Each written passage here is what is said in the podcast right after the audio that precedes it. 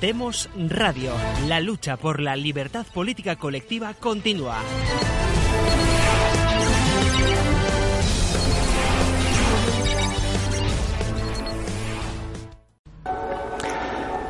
Vimos en el programa anterior cómo en la Edad Media solamente había una fuente de conocimiento de la verdad, que era la revelación. Vimos también cómo en las culturas donde solamente existe esta fuente de conocimiento de verdad, la revelación o las escrituras, se anquilosa, no evoluciona, se queda congelada en el tiempo. Hoy vamos a ver qué ocurre cuando una cultura de este tipo, que solamente tiene una, una fuente de conocimiento de la verdad, se introduce otra fuente de conocimiento, como es la razón. Esto es lo que ocurrió en el Renacimiento. ¿Cómo llegó la razón a conquistar el pensamiento humano en el hombre del Renacimiento? ¿Fue un proceso original de los hombres de esa época? ¿Se les ocurrió a ellos o fueron influenciados por otros? ¿Cuáles fueron las consecuencias? ¿Cuáles fueron los efectos en lo político y en lo social y en lo religioso? Eso es lo que vamos a ver en este programa. En el siglo XIII, Santo Tomás se esforzó por compatibilizar las dos fuentes de verdad que se conocían, la revelación y la razón. Fueron los inicios de la escolástica. Aquí vemos a Santo Tomás entronizado entre Aristóteles y Platón. A sus pies, Averroes. Es una obra de Benocho Goccioli, de 1484. En el siglo XV, esta escuela, la escolástica, se había convertido en un divertimento. Mientras los musulmanes abatían las murallas de Constantinopla, los escolásticos discutían sobre la cantidad de ángeles que caben en la punta de un alfiler. Petrarca, aún con la mentalidad del medievo, ya había acusado este desfallecimiento intelectual y se volvió hacia el pasado. Decía que se sentía más vinculado espiritualmente a los grandes autores clásicos que a sus contemporáneos. ¿Qué fenómeno fue tan influyente como para cambiar esta situación? Giovanni Arispa. Es un hombre de Ferrara que se fue a Constantinopla antes de que cayera en manos de los otomanos y se trajo 238 manuscritos, 238 obras griegas. Entre ellas están todas las obras que conocemos de Platón, todas las obras que conocemos de Proclo o de Plotino. Además están las siete tragedias de Sófocles, de Sófocles que conocemos y las seis de Esquilo que conocemos y estamos seguros de su autoría. También trajo la Iliada, manuscritos de Herodoto, de Genofonte, de Píndaro, de Jámblico, de Demóstenes, de Estrabón. Esto fue lo que realmente cambió de la Edad Media al Renacimiento. Hubo otra circunstancia. En 1438 se celebró un, un concilio en Ferrara, con la mala suerte que se declaró la peste, y los que estaban allí congregados tuvieron que huir a Florencia. Entre los que estaban allí estaban los intelectuales de Constantinopla que acudían a ese concilio y fueron muy bien recibidos en Florencia por las principales familias. Cuando cayó Constantinopla en el año 1453, los, principales intelectuales de la, de la época que tuvieron que huir se fueron a Florencia porque sabían que allí iban a ser bien recibidos. Quien realmente cambió el mundo occidental fueron los clásicos griegos. Cuando llegaron a Florencia los manuscritos de Giovanni Arispa y los intelectuales de Constantinopla, se empezó a crear el ambiente que trajo consigo la introducción de la razón como fuente de verdad en la mente del hombre del Renacimiento y todo el cambio que esto produjo. No es la primera vez en la historia que ocurre esto. El Renacimiento se llama así porque vuelve a renacer el pensamiento clásico. Si tomamos en consideración otras épocas eh, brillantes de la cultura occidental, como por ejemplo el enciclopedismo con Diderot, con D'Alembert, con Montesquieu, con Rousseau, o eh, el alumbramiento de la patria americana del Estado, de Estados Unidos, con Jefferson, John Adams, eh, Benjamin Franklin, todos ellos eran apasionados de los clásicos griegos y romanos. ¿Qué ocurre en la civilización occidental cuando se olvidan los clásicos griegos y romanos? Es algo que merece la pena estudiar, porque olvidarse de ellos es olvidarse del fundamento de los conceptos que utilizamos todos los días constantemente para pensar. La mayoría de esos conceptos tienen su origen en la Grecia clásica y son los ladrillos del pensamiento humano, los necesitamos para pensar. Cuando esos, conceptos no están bien perfilados, el pensamiento no es correcto. Por eso, cada vez que la humanidad occidente vuelve la vista hacia atrás, hacia sus orígenes, hacia Grecia y hacia Roma, da un gran salto adelante. En estas circunstancias se crea la Escuela Neoplatónica de Florencia, al estilo del ateniense. Es la continuación de la, de la, Academia de Atenas, fundada por Platón en el año 378 a.C. y clausurada por Justiniano en el año 529. Fueron 907 años de tradición platónica y fueron recuperados en Florencia bajo la protección de Cosme de Medici. Para hacernos una idea del efecto de la recuperación de los clásicos, baste visitar un solo monumento, la Basílica de la Santa Cruz de Florencia, la Santa Croce. Aquí podemos encontrar los monumentos funerarios de las personas que cambiaron el etos de Occidente. Sería muy difícil encontrar en la historia mundial tanta cantidad de genios por metro cuadrado. No solo son muchos, es que además coincidieron en un corto espacio de tiempo y en una sola región. Un raro fenómeno que se dio en la, Academia, en Atena de Pericles, en la Francia de Diderot o en los Estados Unidos de Jefferson. La tumba de Miguel Ángel, apodado el Divino, el hombre que diseccionaba cadáveres en secreto para aprender anatomía humana y luego esculpirla o pintarla. Uno de los espíritus más refinados que ha dado la humanidad. Maquiavelo, el hombre que dialogaba con los clásicos. Les hacía preguntas, consultaba su pensamiento y las respondía. Fue el primer hombre en darse cuenta de que el poder legitima los medios que se utilizan para llegar a él y los medios que se utilizan para conservarlo. Algo que aún hoy no está muy bien comprendido en la mentalidad de los políticos actuales. Dante, el sumo poeta, el sumo poeta, el autor de la Divina Comedia, el padre del idioma italiano. Galileo Galilei, el hombre que tuvo en sus manos un secreto que los holandeses utilizaban en la guerra contra España, el telescopio. Cuando apuntó con él hacia el cielo, se dio un susto mayúsculo. Existía un número incontable de estrellas que nadie había visto. El universo era mucho más grande de lo que se pensaba hasta entonces. Para colmo, se dio cuenta que la Tierra se movía. El resto de la historia ya la conocemos. La Iglesia levantó la condena de este hombre tras 359 años, cuatro meses y nueve días de su sentencia.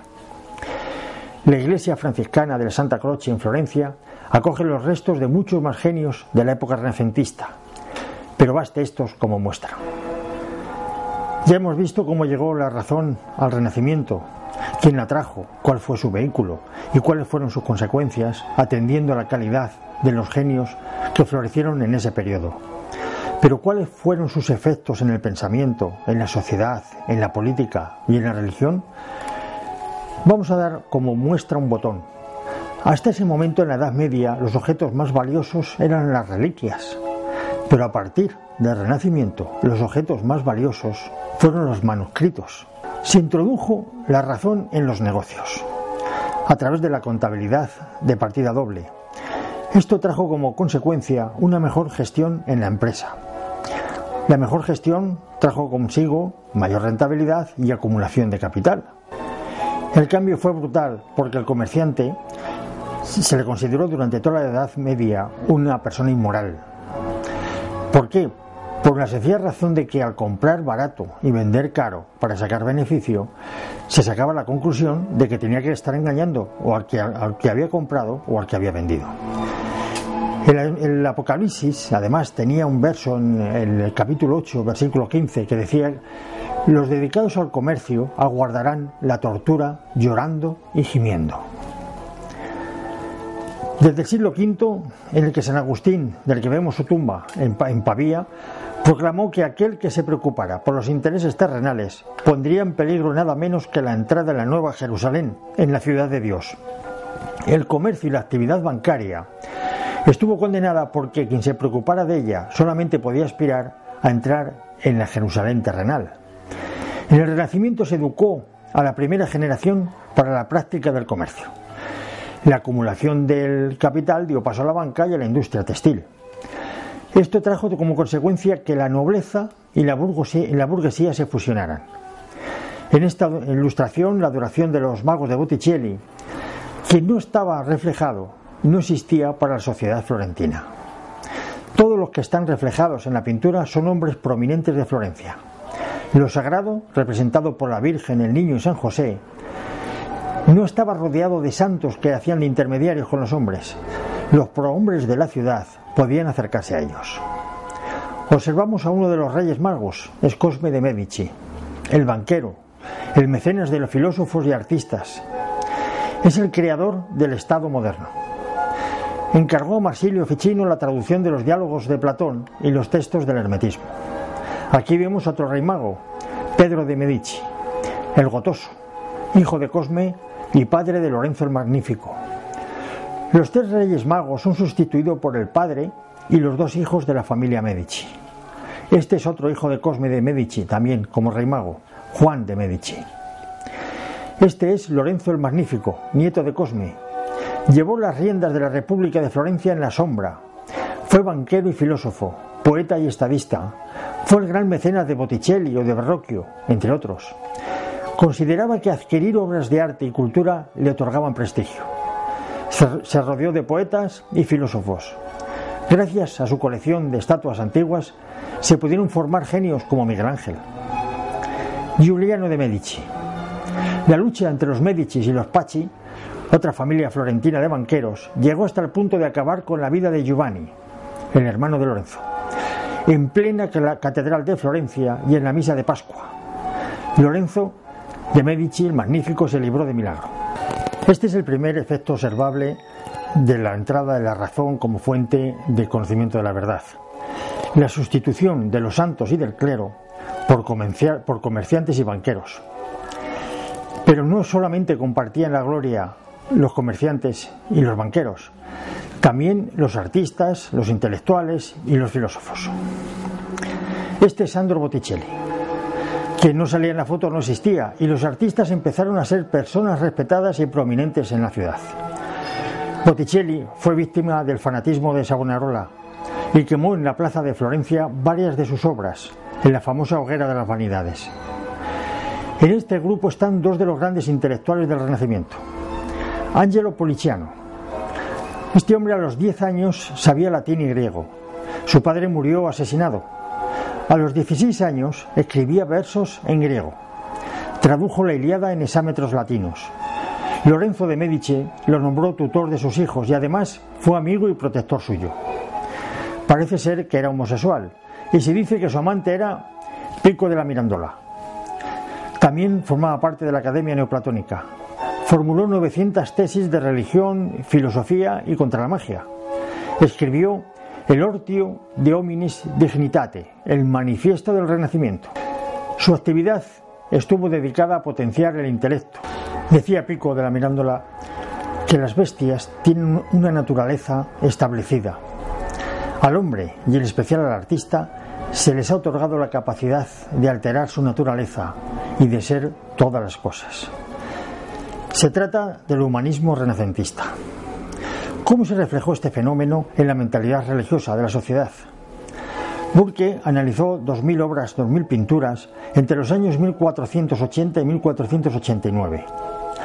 De ellas solamente un 5% estaban dedicadas a temas profanos. Un poco más adelante, entre 1530 y 1539, Burke analizó que había un 22% de obras dedicadas a temas profanos. Es decir, se había multiplicado por 4 en 50 años.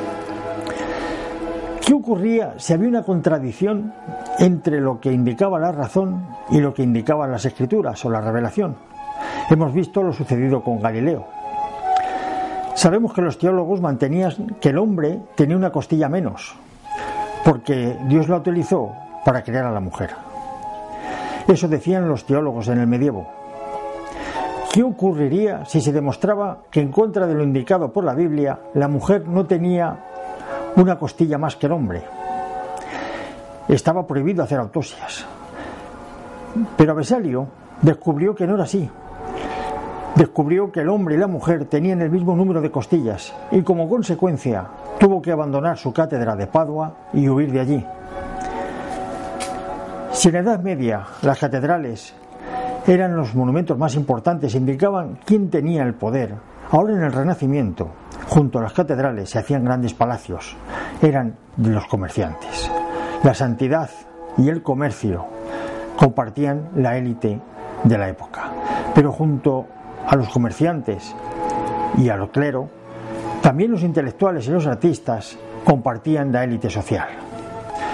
En este detalle del fresco de Santa María, novela de Florencia, pintado por Domenico Gilardario en 1490, se titula El ángel y Zacarías, se ve a tres grandes eh, intelectuales de la época.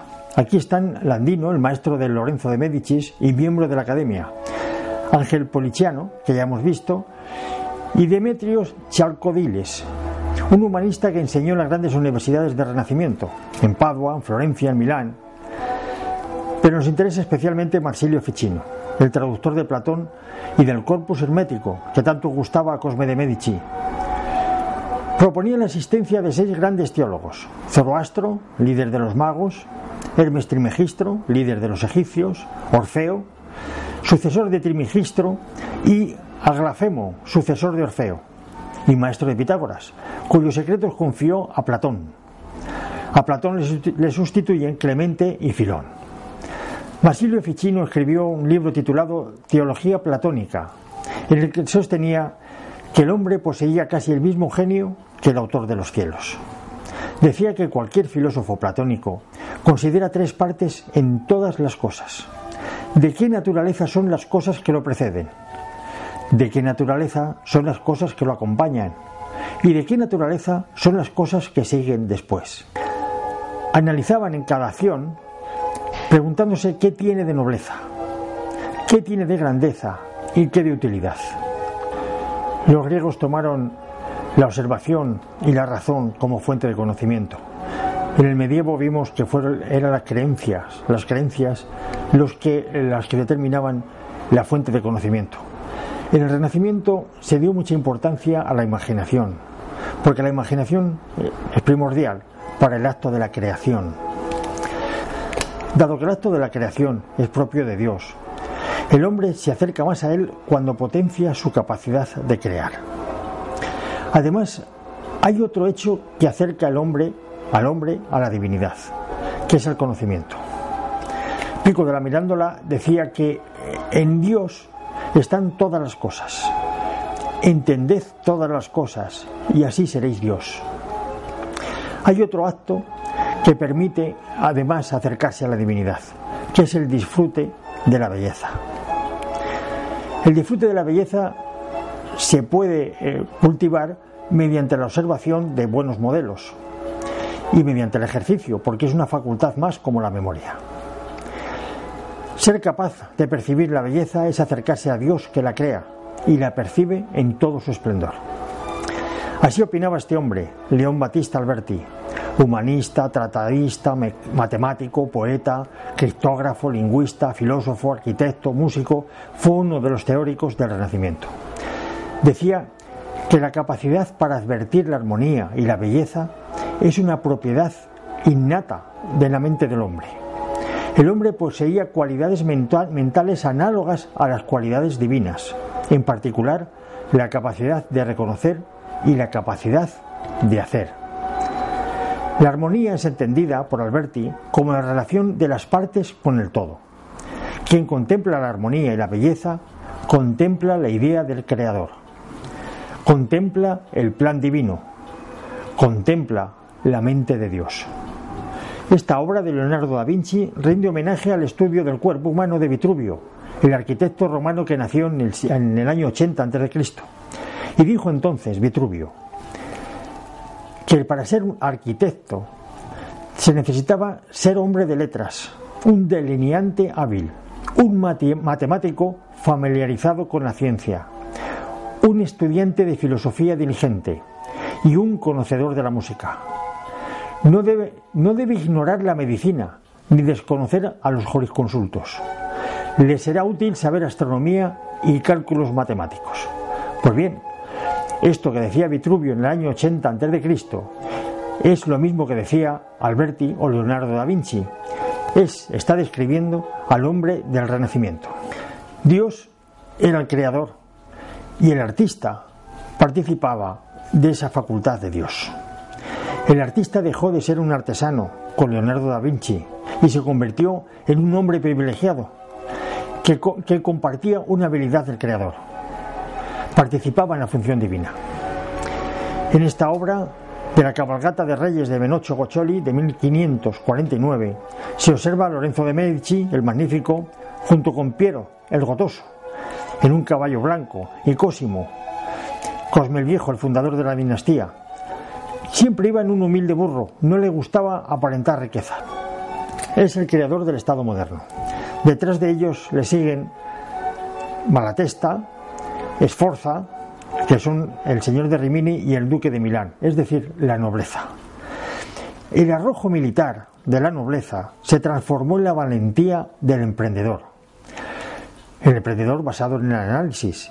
El administrar bien los negocios se consideró una nueva virtud. Empezamos introduciendo la razón como fuente de verdad junto a la revelación. Y hemos visto a lo largo del programa cómo revolucionó el comercio, la banca, la sociedad, la política, la religión y el arte. Además, el monopolio de lo que es o no es virtud ya no es exclusivamente de la Iglesia. La sociedad civil tomó esas riendas y lo que antes se consideraba malo, como por ejemplo el comercio o el préstamo, ahora se consideraba una virtud si estaba bien administrado. Hubo otro hecho importante que fue la imprenta. Hasta ese momento había muy pocos libros y cuando se leían, se leían en voz alta, porque había un, solo libro y muchos oyentes. con la imprenta lo que se dio un fenómeno singular, que fue la lectura silenciosa y reflexiva. Esto acentuó el individualismo. El individualismo es un fenómeno importante porque no se sabe si es la causa del capitalismo o su efecto, pero el individualismo surgió aquí, en el Renacimiento. Cuando la serpiente tentó a Adán y Eva para que comieran del árbol del conocimiento, les dijo, y seréis como dioses. Esto es lo que ocurrió en el Renacimiento.